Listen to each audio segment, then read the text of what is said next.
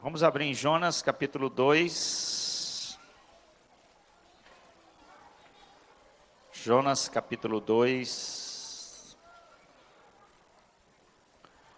O livro de Jonas está no Antigo Testamento. Oséias, Joel, Amós, Jonas.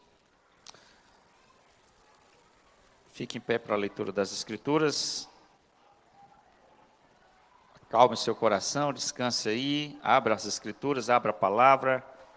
Vamos ler Jonas capítulo 2 nessa noite. O Senhor nos abençoe a leitura e exposição desse texto. Diz assim, Jonas 2. Então Jonas, no ventre do peixe, orou ao Senhor, seu Deus, e disse: Na minha angústia clamei ao Senhor, e ele me respondeu: do ventre do abismo gritei, e tu me ouvistes a voz. Pois me lançaste no profundo, no coração dos mares, e a corrente das águas me cercou, todas as tuas ondas e as tuas vagas passaram por cima de mim.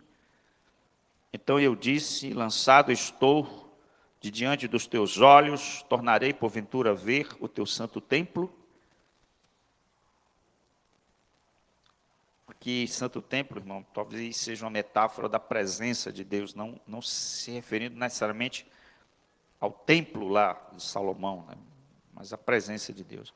As águas me cercaram até a alma, o abismo me rodeou e as algas se enrolaram na minha cabeça.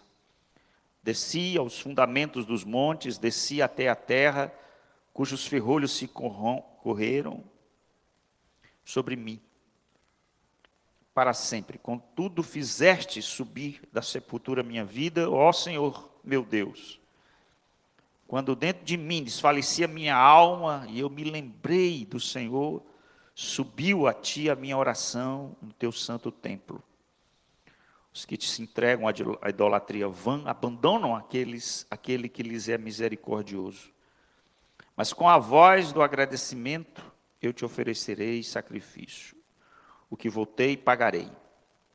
Ao Senhor pertence a salvação. Falou, pois, o Senhor ao peixe, e este vomitou a Jonas na terra. Deus abençoe sua palavra. É, tema da mensagem, o pessoal daí da mídia pediu para colocar no, na internet. Nosso culto é ao vivo também, é ao mais profundo abismo. Ao mais profundo abismo.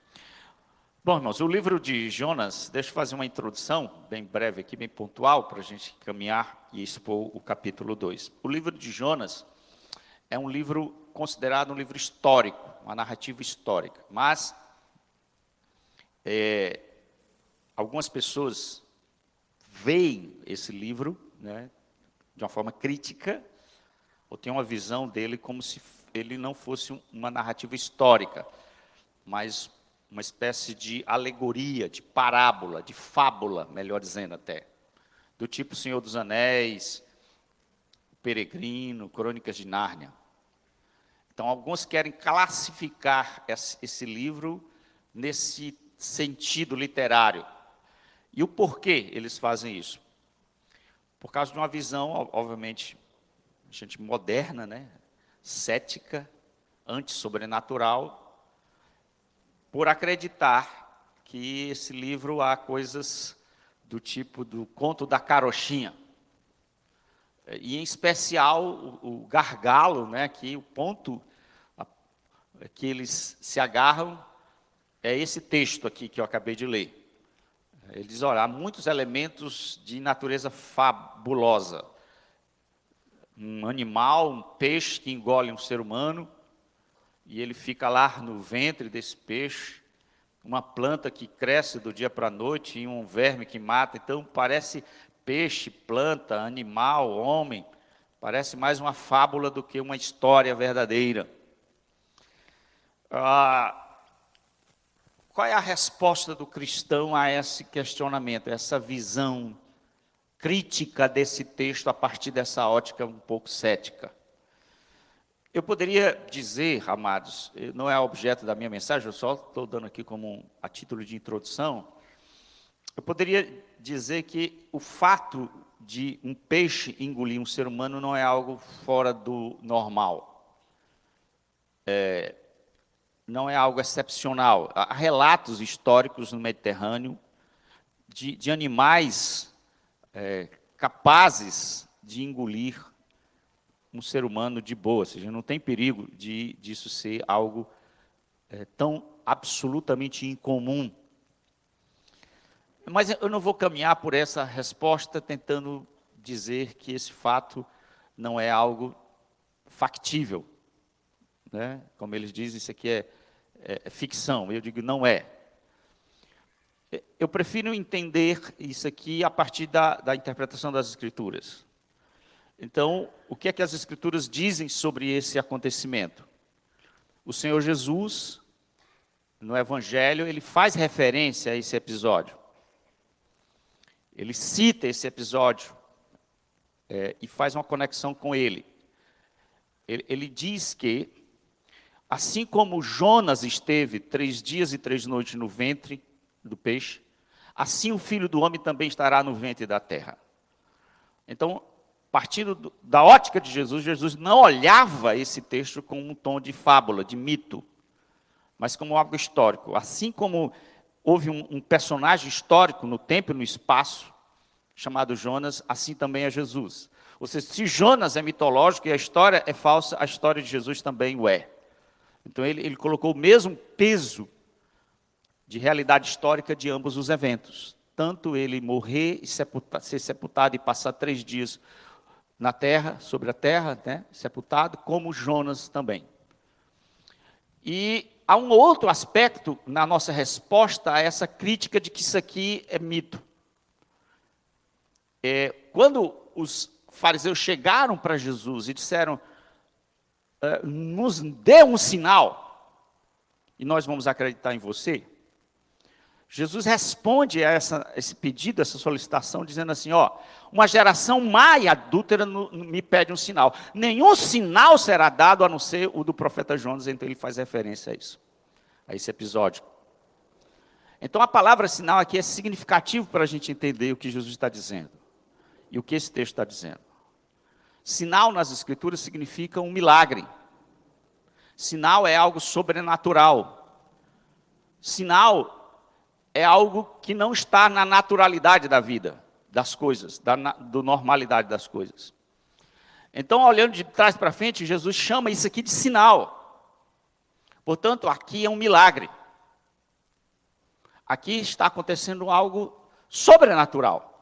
E sendo um milagre, sendo sobrenatural, nós não podemos usar a lente da ciência e fazer uma crítica a isso aqui, dizendo: não, o ser humano não pode passar três dias e três noites num ventre.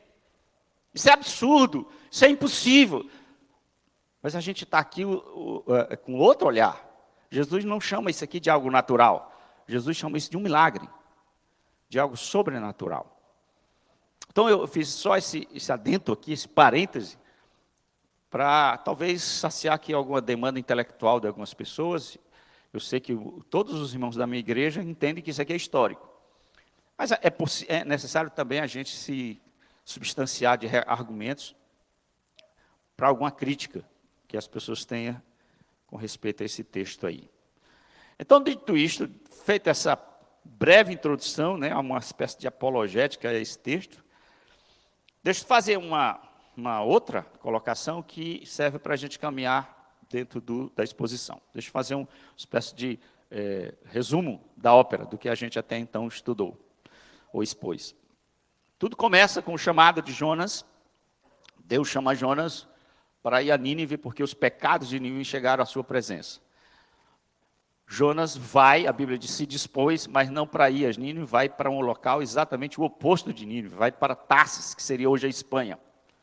Nesse sentido, ele pega um barco, compra passagem no porto de Jope e foge da presença de Deus, diz o texto.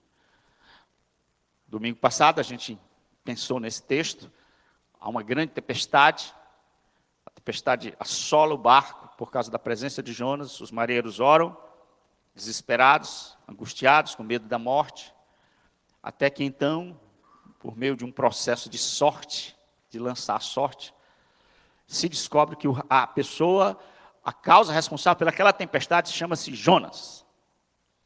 Então, diante disso, a solução proposta pelo próprio Jonas é: me lance ao mar e as coisas vão parar. Ou seja, vocês vão se salvar dessa tempestade. E, de fato, isso acontece. Para mim, é muito enigmático esse momento de Jonas pedir para ser lançado ao mar. Eu disse no domingo passado que isso me parece sinais de arrependimento. O que é enigmático é que quando a gente chega no capítulo 4, esse homem que está com esse senso de culpa tomado no seu coração, de que é o responsável por aquela tragédia que está acontecendo no barco, já tem uma visão um pouco tanto quanto difícil, querendo que Nínive de fato seja destruída, e triste e irado porque Deus não destruiu Nínive, que ele achava que devia ser, ser destruída. Então eu penso que aqui a gente chama de arrependimento, eu vou falar um pouquinho no final da mensagem, qual é a minha impressão desse arrependimento, do processo de arrependimento que está acontecendo no coração de Jonas, mas eu entendo que já é um senso de arrependimento aqui, não perfeito, mas é um sinal de arrependimento quando ele diz assim: Ó, oh, eu sou o culpado, me lance no mar e vocês vão ser salvos. A tribulação lançou no mar Jonas, e a tempestade, diz a Bíblia, cessou. Agora acompanhe comigo, mentalize a cena. Jonas está afundando, está sendo engolido. E o que é que acontece? O que é que se passa nesse momento em que ele cai na água e vai, imagina aquele filme, né? Sendo sugado. Você sabe o que é que Jonas faz nesse exato momento, quando é lançado na, na água?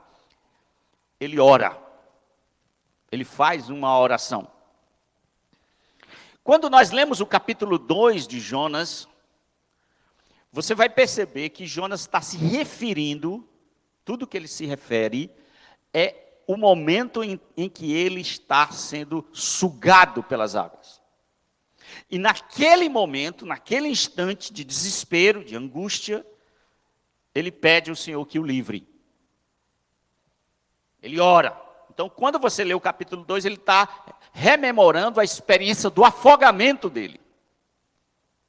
Ele está trazendo à lembrança o momento em que ele estava se afogando e ali ele orou. E aí então veio a resposta de oração. Qual foi a resposta de oração? O grande peixe, que o, o tirou daquela situação e o livrou do afogamento. Então, no capítulo 2, é o que Jonas orou enquanto estava consciente no peixe, dentro do peixe. Ele relata seu grito de angústia na água e no ventre ele agradece por aquela libertação do afogamento. Isso é muito importante que todo mundo aqui entenda isso. Ele está agradecendo pelo fato de Deus ter livrado ele de estar sendo afogado. Então, quando lemos esta oração, essa do capítulo 2, tenha em mente que quando Jonas se refere à angústia do passado, ele está se referindo ao estado em que ele estava sobre as águas. A água, portanto, era a ameaça de morte. E o ventre do peixe é a salvação. Muita gente lê, ah, Jonas foi disciplinado por Deus porque ele foi parar no grande peixe. Não, o grande peixe é o livramento. O grande peixe e o, estar dentro do, do, do grande peixe é a salvação dele. É tanto que ele diz: ao Senhor pertence a salvação. O juízo é estar sendo afogado. A salvação é estar dentro do grande peixe. O grito de angústia foi no passado. A voz de confiança está dentro do grande peixe.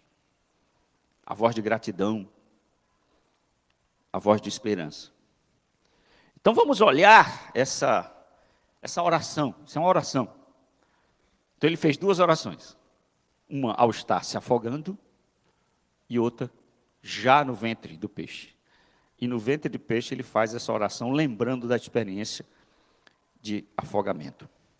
A grande verdade que eu quero extrair desse texto para nós nessa noite é a seguinte: Deus responde nossas orações quando estamos em desespero.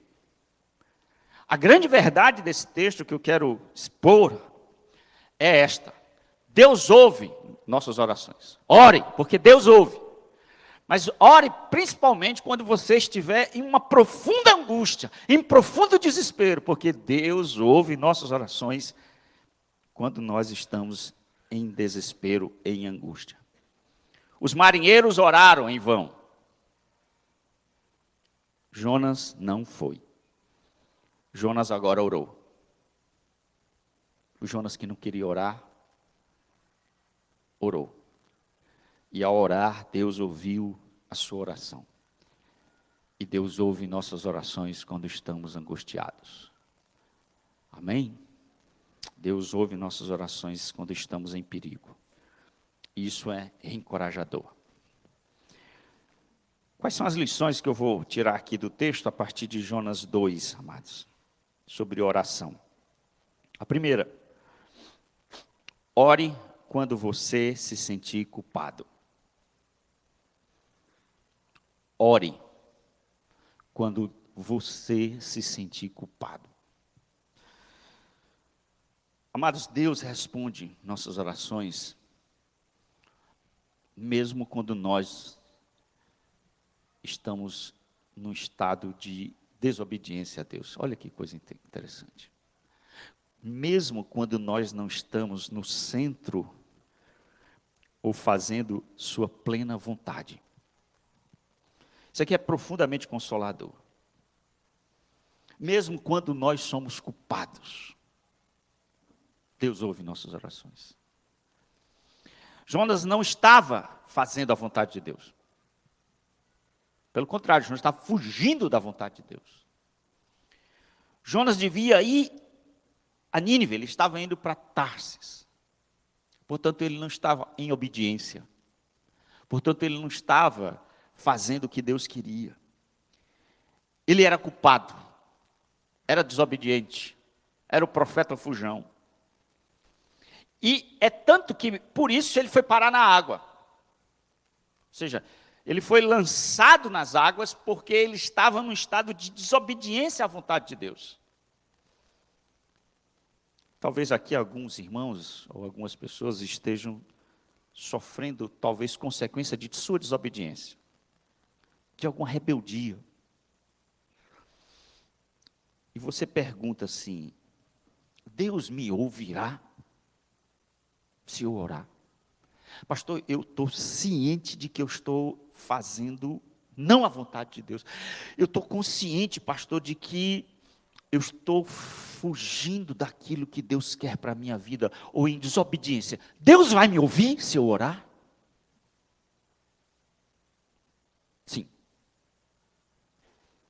Tome o exemplo de Jonas. Ah, na angústia, fruto de sua culpa, ele orou. E Deus ouviu. Se sua desobediência é a causa de sua aflição, arrependa-se e clame ao Senhor e Ele vai ouvir. Ele vai ouvir. Ele responde a nós, apesar de nossas culpas. Segundo, ore quando você estiver sobre a disciplina divina. Olha o versículo 3. Pois me lançastes no fundo, no coração dos mares, e, na, e, a, e, e a corrente das águas me cercou, todas as tuas ondas e as tuas vagas passaram por cima de mim. Uh, Jonas tem um senso aqui claro. Ele entende que, quando ele foi jogado pelos aqueles marinheiros na água, como se fosse a sentença de morte dele, ao estar naquele estado, sendo tragado pela água, a consciência de Jonas está bem clara aqui. Não foram os marinheiros que fizeram isso. Foram. Lembra? Compatibilismo. Quem foi que lançou Jonas no, no mar? Você vai dizer, foi os marinheiros. Foi. Aí Jonas disse, foi Deus. Pois tu me lançaste no profundo do coração dos mares. Jonas entendia, tinha plena consciência de que quando ele foi jogado no mar, foi Deus que jogou ele ali. E ele entendia que ali era uma disciplina de Deus por causa de sua desobediência. De acordo com o versículo 1, capítulo 1 e 15, a Bíblia diz que os marinheiros jogaram, mas aqui Jonas entende que foi o próprio Deus que jogou eles. Que jogou ele.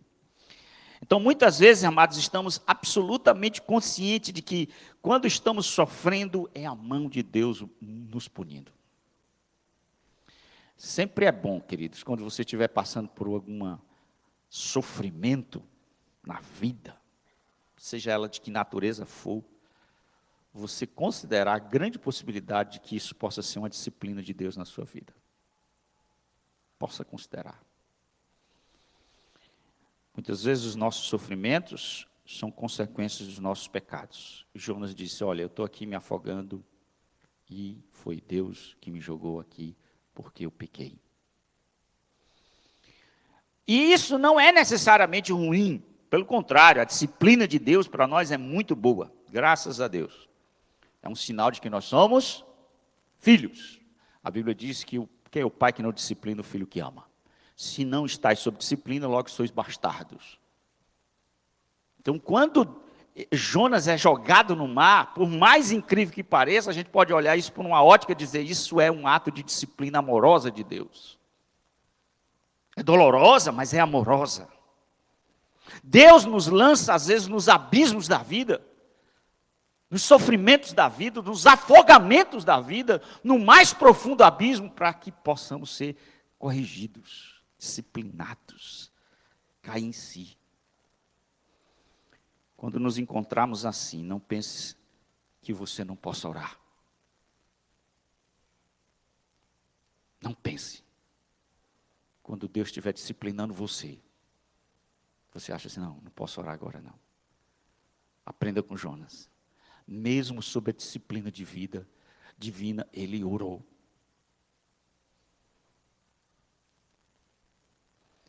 Deus, Jonas orou por libertação do próprio Deus que o jogou no mar. E o Deus que lançou ele no mar ouviu o seu pedido.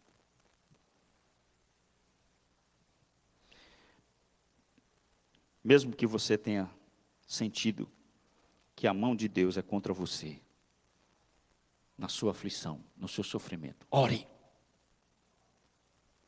Ore. Se pastor, a mão de Deus está pesando sobre mim. Portanto, ore. Faça como Jonas. Ore, mesmo que você esteja sendo disciplinado por Deus. Invoque a Deus, mesmo na disciplina do Senhor. Terceiro, estou dando conselhos aqui de oração a partir do texto. Ore quando tudo parecer perdido. Ore quando você se sentir culpado, ore quando estiver sob disciplina divina, Ore quando você achar que chegou a um beco sem saída. Deus nos responde e nos livra de circunstâncias que aos nossos olhos não tem mais jeito. Os versículos 5 diz assim, olha comigo. As águas me cercaram até a alma o abismo me rodeou e as algas se enrolaram na minha cabeça. Versículo 6. Desci até os fundamentos dos montes, desci até a terra, cujos ferrolhos se correram sobre mim para sempre. Contudo, fizeste subir da sepultura minha vida. O que, que Jonas está dizendo aqui, amados? Lembra que ele está relembrando o que se passou dentro da água. Ele está dentro do peixe, mas ele está trazendo memória o momento em que ele está se afogando. Alguém teve uma experiência de afogamento aqui na vida? Eu estou com o braço levantado porque eu já tive.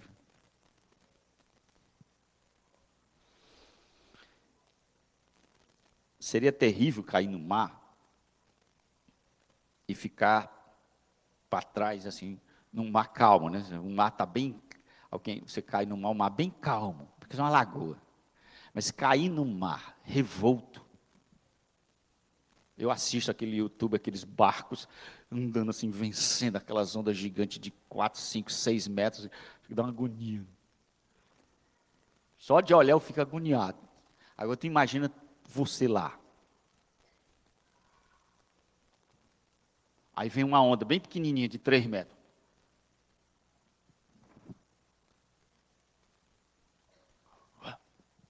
Aí você vai. Aí é Jonas dizendo isso. As tuas algas, algas, alga, águas, as águas me cercaram até a alma, o abismo me rodeou. Aí, para completar o estado de desespero dele, dele cair numa revolta, diz que ele, quando estava afundando, algas enrolaram na cabeça dele. Ele diz isso aí. As algas se enrolaram na minha cabeça. sem ar, agoniado. Desespero que deve ter alcançado o coração dele. É uma cena só de pensar aterrorizante, agonizante. Deus deixou Jonas numa situação desesperadora. Desesperadora. Sufocante uma situação que, do ponto de vista humano, era impossível se livrar. Eu imagino os marinheiros assim, quando ele, quando a onda veio, engoliu Jonas. Aí a turma disse: morreu esse infeliz. Todo mundo deve ter dito: morreu. Mas Deus, às vezes, mas deixa, deixa para vir ao nosso socorro nos 45 minutos.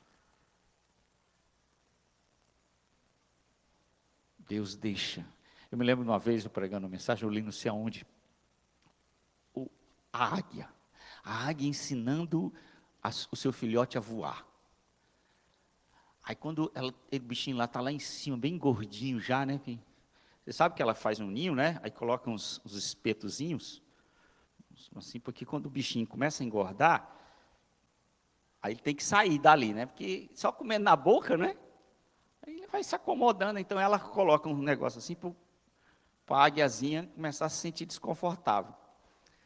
Então, aí é um princípio né, para os pais. Menino, aqui não é hotel não, viu? É a águia dizendo. Isso aqui você saiu para ser águia, você não é para ficar... Diz que o Carlinho Brau disse, dá o maior valor morar com a mãe com 50 anos de idade, né? Eu não quero, quero sair de casa, não. Mas a, questão não é essa, não. A questão é que quando a, o, o bichezinho não quer sair, aí é engraçado agora, porque mesmo com toda a dificuldade, a águia fica lá. Aí o, a águia mãe, né, joga a criatura para fora do ninho. Sai daqui, senhor. É sério, irmão. Estou falando, você lê lá, você vai perceber. Ela literalmente lança ele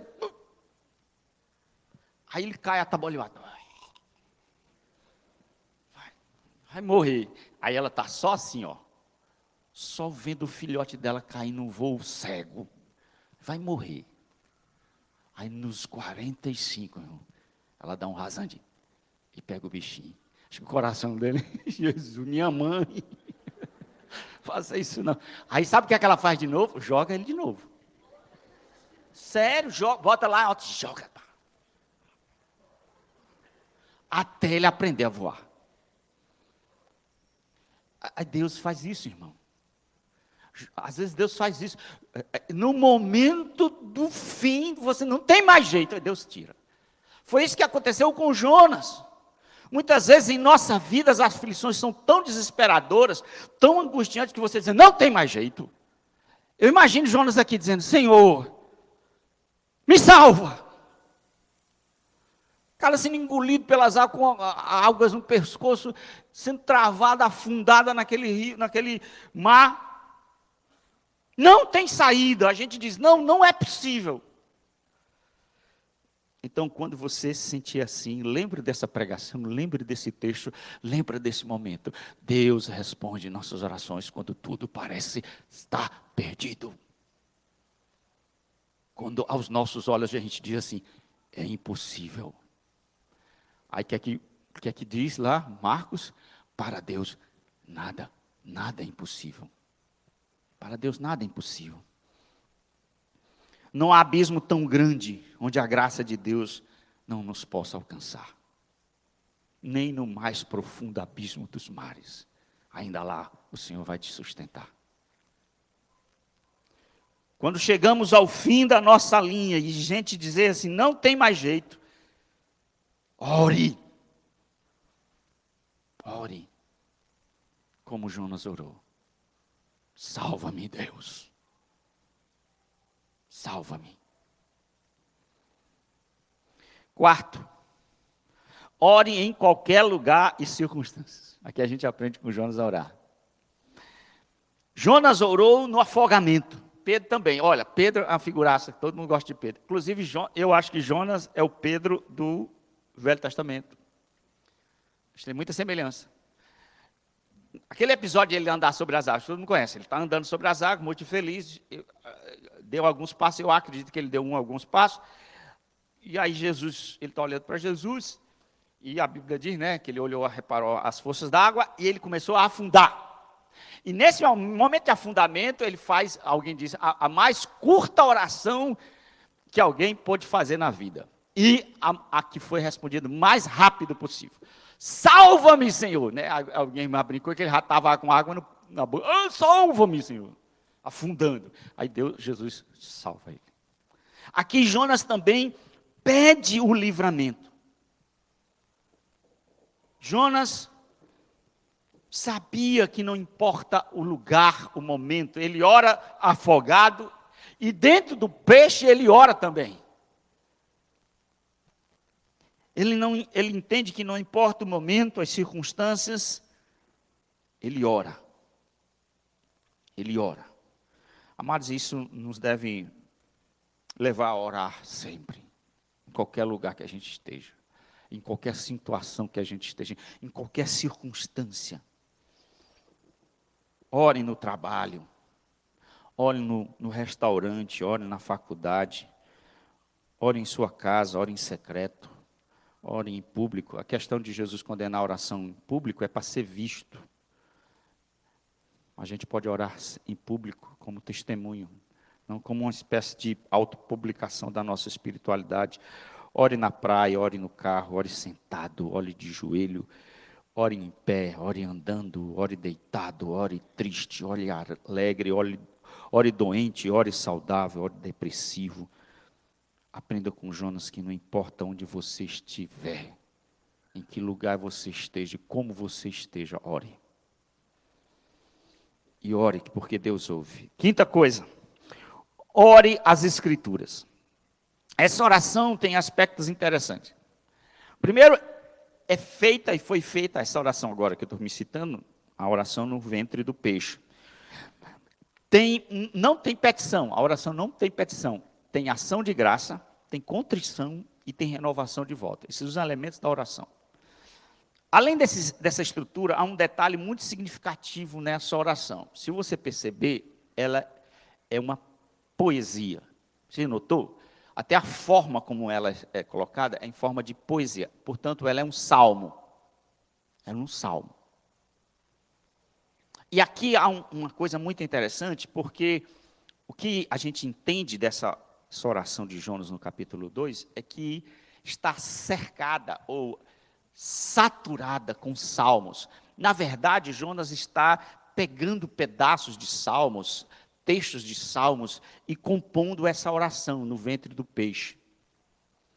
Ou seja, ele, ele entende que os salmos é uma escola de oração. Os, os, judeus tinham uma, os judeus piedosos aprendiam muito cedo do valor do salmo para a sua espiritualidade. Eles memorizavam, eles cantavam, eles, eles decoravam os salmos, eles recitavam os salmos. E aqui nós vemos os salmos como um, um, uma espécie de gancho, de estímulo para a vida do, da pessoa que ora. Os salmos moldam os nossos corações e mentes. Os salmos são úteis para expressar tristeza, alegria, ira, desespero, angústia, gratidão, louvor. E aqui, amados, nós vemos Jonas sendo saturado nessa oração por salmos. É, o salmo foi uma espécie de molde para aquele momento de desespero dele, de angústia. Então, essa é uma outra lição que eu tiro aqui. Uh, Jesus fez isso. Quando estava pregado na cruz do Calvário, ele orou um salmo. Inclusive, eu preguei aqui há pouco tempo. Deus meu, Deus meu, por que me desamparaste? Salmo 22.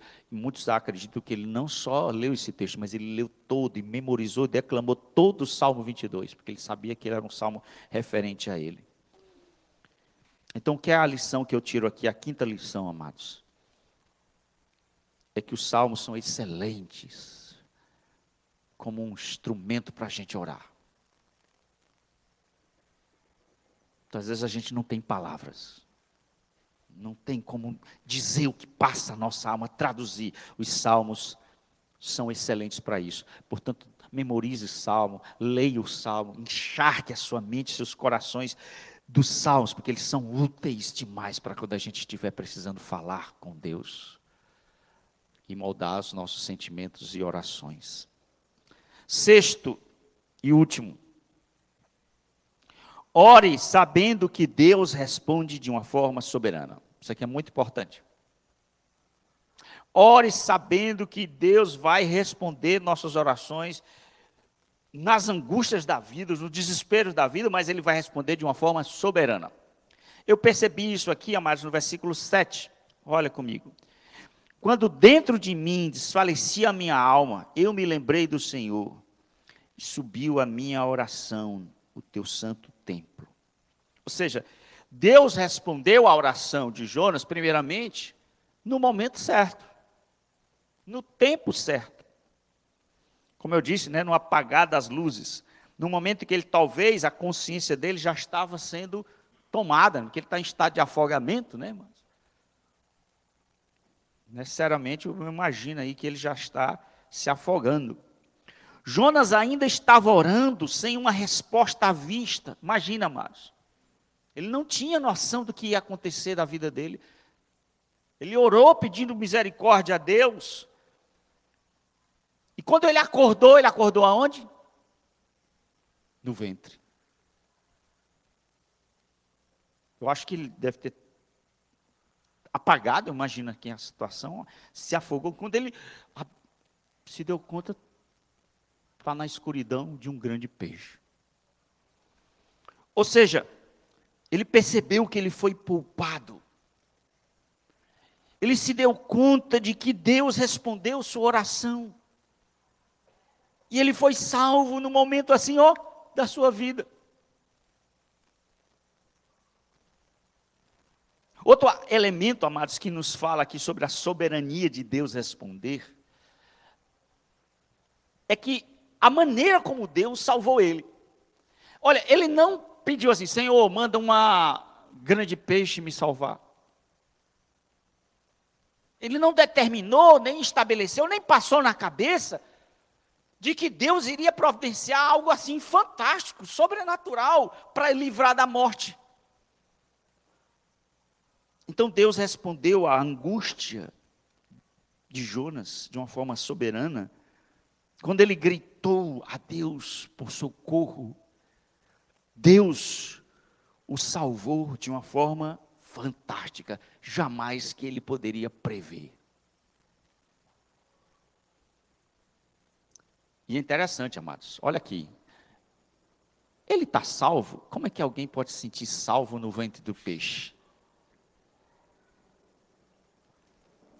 Não, pastor, ele não está salvo. Para ele a coisa está resolvida. Ele, ele discerniu assim: olha, se eu estava me afogando e Deus me salvou, eu tenho certeza que eu não vou ficar nesse ventre do peixe, não. É tanto que ele não nem pede qualquer livramento do ventre do peixe. Porque ele já pressupõe que se Deus já livrou ele, já fez uma primeira etapa da sua salvação, livrando do afogamento, então ele vai completar essa obra.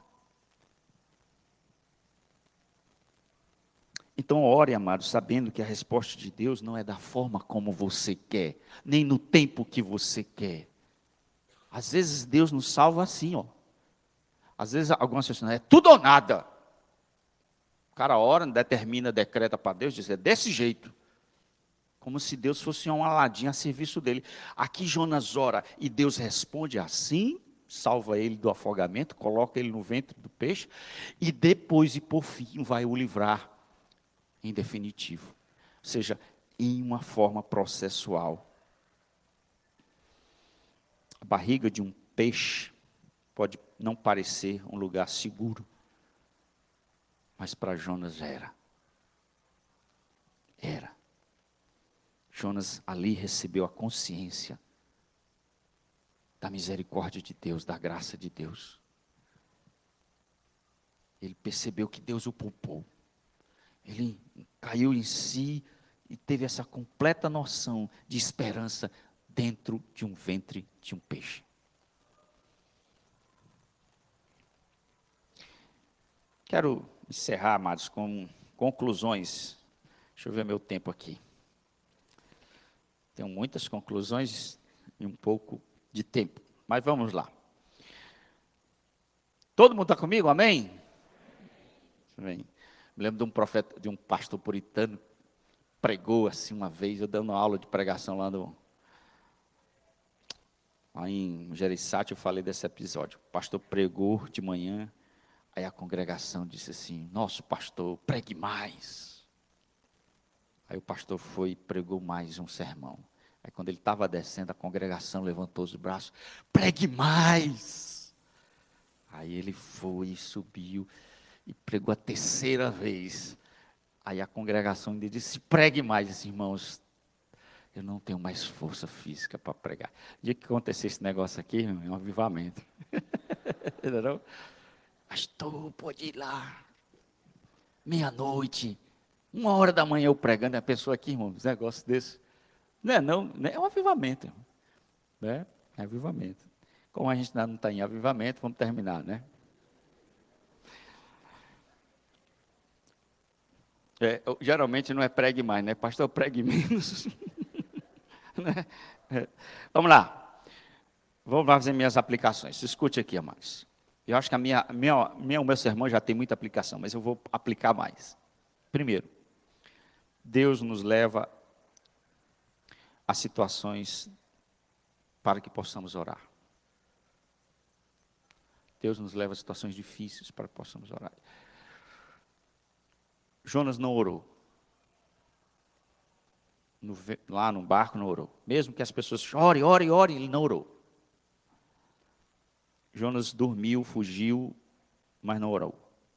Até aqui ele não tinha orado. Agora ele ora. E o que eu aprendo com isso? Que situações desesperadoras e angustiantes nos levam a orar. Que eu tenho a dizer é que não deveria ser assim. A gente deveria ter comunhão com Deus nas providências boas de Deus para nós. Quando a gente estiver com saúde, trabalhando, ganhando dinheiro, com paz. Mas desgraçadamente, amados, Alguns não oram. Está tudo bem. Está tudo tranquilo. Não estou doente. Estou em paz em casa. Para que orar?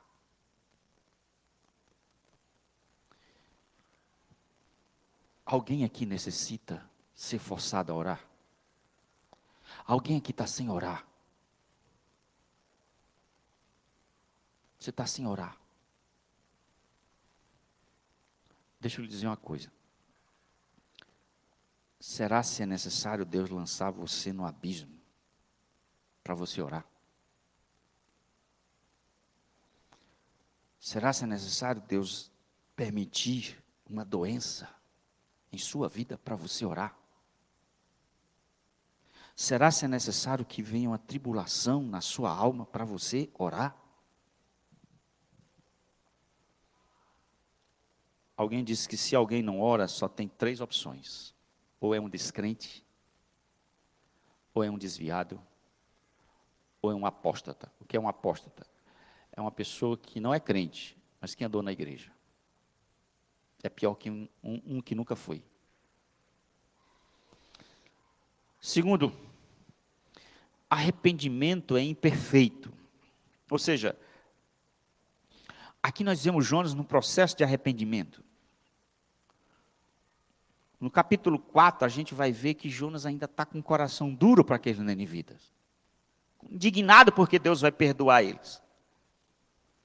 E aqui a gente então tira esse princípio. Pastor, ele está arrependido aqui ou não está? Pelo amor de Deus, me diga. Um homem que é jogado na água, afogado, pede, Senhor, misericórdia, me salva. Aí vai para o ventre do peixe, faz uma oração tremenda dessa. Ele está arrependido. É um um novo homem, é uma outra pessoa, não pode. Aí você vai para o capítulo 4, o cara está lá sentado esperando Deus derramar o fogo na cabeça dos ninivitas, porque acha que eles não poderiam ser salvos. Aí você diz, ele se desviou de novo? O que foi que aconteceu? que foi que aconteceu que esse homem foi tão quebrantado, tão humilhado pelo amor de Deus, orou, pediu a misericórdia de Deus, reconheceu a graça de Deus, e aqui agora está dando cabeçada de novo, meu Deus. A gente entende, amados, que aqui o arrependimento não é perfeito.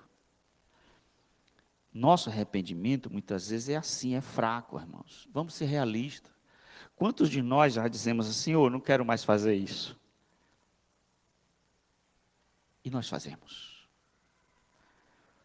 O Hernandes Dias Lopes, ele faz um comentário nesse texto dizendo sobre isso. A verdade é que nós muitas vezes temos que nos arrepender dos nossos próprios arrependimentos, porque eles são imperfeitos. O que eu aprendo aqui é com Lutero. Lutero, nas suas 95 teses, na primeira dele diz: Nós precisamos se arrepender todos os dias. Então, olha aqui uma, uma lição que eu tiro. Quando você vê uma pessoa, você diz: Essa pessoa não se arrependeu. Porque você tem um conceito de arrependimento assim, tremendo, muito grande. Né? Mas está lá, está tendo um arrependimento. Aqui foi um arrependimento real. Mesmo que depois Jonas faça uma bobagem e cometa um pecado como ele cometeu na frente. Porque não existe arrependimento perfeito, irmãos. É isso que a gente aprende aqui. Terceiro, Jonas é um tipo de Cristo. Eu fiz essa referência no início, mas eu quero tomar aqui de novo, porque tem um aspecto cristológico nesse texto. A experiência vivida por Jonas se torna o maior tipo da morte e ressurreição de Jesus Cristo. Na teologia a gente chama tipo e antítipo, ou seja, Jonas aponta para além dele mesmo. O fato, o evento de Jonas tem um efeito de apontar para Cristo. Em que sentido? Jesus já explicado Assim como o filho do homem esteve três dias e três noites, assim como Jonas esteve, eu também estive. Jesus faz uma relação entre a obra dele e esse episódio de Jonas. Assim, o nosso Deus, séculos depois, da mesma forma, vai tirar o seu filho amado do ventre da terra e ressuscitar ele de uma forma gloriosa. Mediante esta obra, não é essa obra de Jonas, mas outra obra, a obra de Cristo, nós iremos ter perdão, salvação, experiência esperança. E por essa obra você é salvo. É interessante, amados, que Jonas foi levado ao ventre do peixe por causa dos seus pecados. Mas o Filho de Deus foi levado ao ventre da terra por causa dos nossos pecados. O Senhor Jesus passou por todo aquele sofrimento de morte e sepultamento por causa dos nossos pecados. Quarto, ao Senhor pertence a salvação. É o que Jonas diz no versículo 9. Leia comigo. Mas, com a voz do agradecimento, eu te oferecerei sacrifício, e que votarei e pagarei. Ao Senhor pertence a salvação. Esse último versículozinho eu queria fazer uma aplicação. Ao Senhor pertence a salvação. O que é que Jonas está dizendo? Quem salva é Deus. Deus salva quem Ele quer, da forma como Ele quer, da maneira como Ele quer. Aqui o profeta possivelmente tem um vislumbre da realidade que ele tanto teme. Ele não quer que Nínive seja salva. Mas dentro da experiência dele, ele aprende essa lição. Não tem jeito. Quando Deus quer salvar, Ele salva e Ele salva ao quem quer. Ao Senhor pertence a salvação. A Deus pertence a salvação. Ele pode salvar a quem Ele deseja salvar da maneira como Ele quer salvar, da forma como Ele quer salvar. Portanto, aqui aprendemos que a salvação é graça soberana. Alguém pode dizer assim: não, pastor, Jonas não está se referindo à salvação do pecado aqui. A Deus pertence a salvação, ele está se referindo ao livramento da, da morte ali. Eu acho isso uma coisa simplesmente significante, porque isso é verdade, e também é verdade que Deus salva graciosamente, soberanamente. A quem pertence a salvação? Ao Senhor. Isso nos leva, Senhor, a, a, irmãos, a seguinte é, esperança: não desanime. Nunca diga, essa pessoa jamais pode ser salva. Esse aqui não pode ser salvo. Aquele ali não tem condição. Porque a salvação pertence ao Senhor. E última aplicação, para encerrar das minhas aplicações, precisamos ser humilhados para a gente retomar nossa vida de novo. Olha, se alguém está aqui, amados, em desobediência, em rebeldia, em dureza, em frieza, em distância do Senhor, o que eu aprendo aqui com Jonas é que muitas vezes Deus, por obstinação, por amor a nós, por propósito soberano, vai nos levar ao mais profundo abismo para nos humilhar, para nos quebrantar, para nos moer, a fim da gente poder recomeçar de novo. É, observe uma cena interessante que é no finalzinho do versículo, que diz que o peixe vomitou a Jonas. Parece uma coisa assim, um tanto quanto insignificante na leitura. E, o peixe, e Deus falou para o peixe e o peixe vomitou. Irmãos, havia outras palavras no hebraico para transcrever esse episódio. Poderia dizer assim: e o peixe lançou Jonas, ou o peixe cuspiu Jonas mas o verbo aqui foi esse mesmo. O verbo foi intencionalmente escrito para dizer assim: Jonas foi vomitado pelo peixe. Vomitado pelo peixe. Agora imagine essa situação.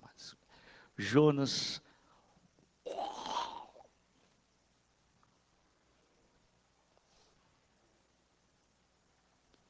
todo cheio de gosma